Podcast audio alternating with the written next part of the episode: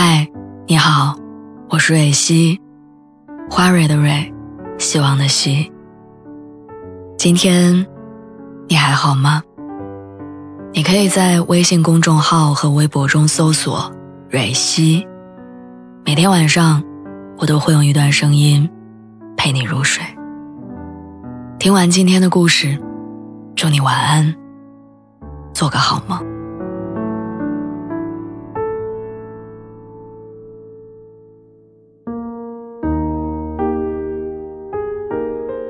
我到了二十七岁之后，突然产生一个念头，每隔一段时间它就会出现。这个念头是，我想回农村了。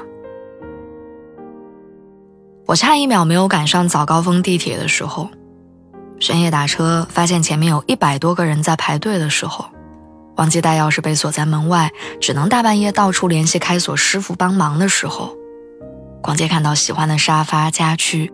但想到自己狭小的出租屋只能放弃的时候，每一个这样的时刻，我都想立刻买一张回家的车票，一头扎进那个把我养大的小院里，再也不出来。但我知道我不能这样做。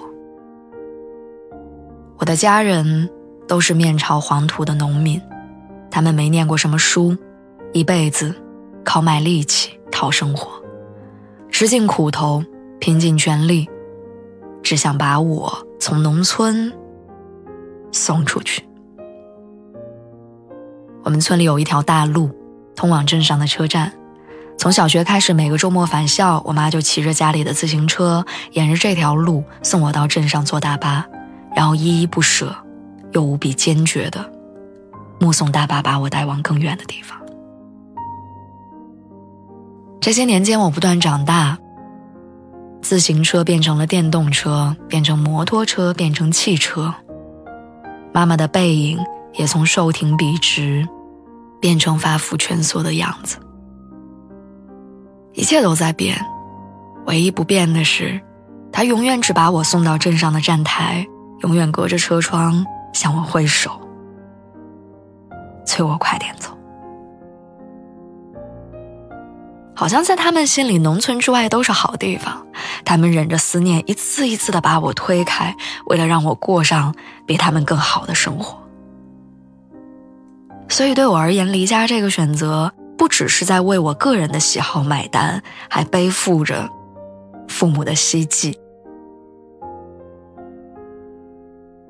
我记得初来北京的时候，站在十点半的北京站小广场上，月亮和街灯。把这个城市照得特别亮。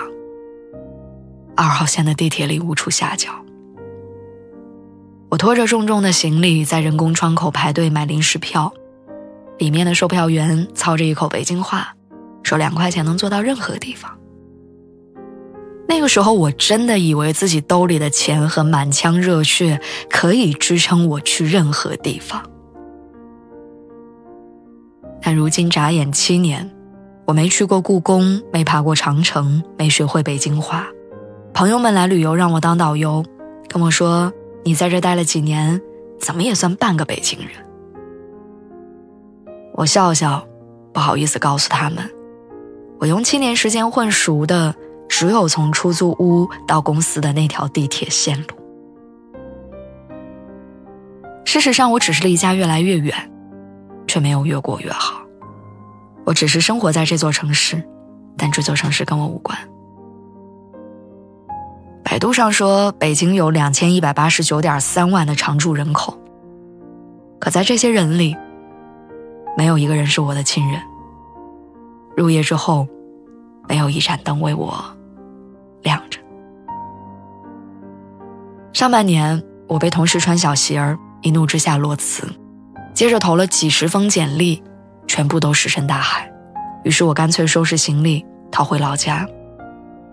回家的第四天是我生日，我妈做了一大桌子的菜，爸爸煮了两个鸡蛋，把我叫过去，让我把两只手撑开。然后他拿着鸡蛋从我的这个手指尖儿一点点滚到我的整条手臂，滚到我的头顶，再滚到另外一个手指尖儿。爸爸说：“这叫滚灾。”用熟鸡蛋滚两遍，就会把霉运带走，好运招回来。我嘴上笑他封建迷信，眼泪就一直在打转。我想起小的时候，他也是这样煮两个鸡蛋，在我手臂上滚来滚去。只是长大以后，每一年的生日我都是在外面过的，忘了这回事儿。当我看着他粗糙的手拿着鸡蛋在我胳膊上滚的时候，我听着他用几十年不变的方言小声的跟我嘟囔着：“工作嘛，有点变动很正常，累了就回家把养你。”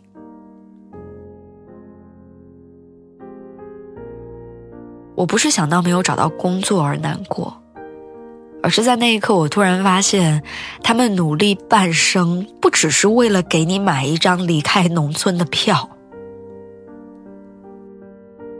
还同时为你存了一张可以从任何地方回家的票。我能在大城市漂泊这么多年，没有被打败。不是因为我有多强大，而是我知道，就算有一天我一无所有，也有人在为我托底，而这个底气只有家人能给。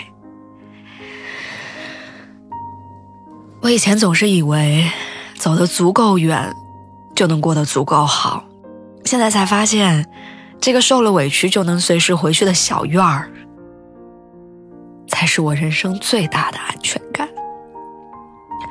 而那些一受委屈就想回农村的念头，不是我向生活发出的求饶的信号，而是向苦难亮出的一张无敌的王牌，是在告诉生活，就算融入不了他乡，我也能随时回去故乡。那里的饭菜和乡音，三百六十五天。二十四小时，随时待命，为你掸去一路风尘，治愈你所有的伤痕。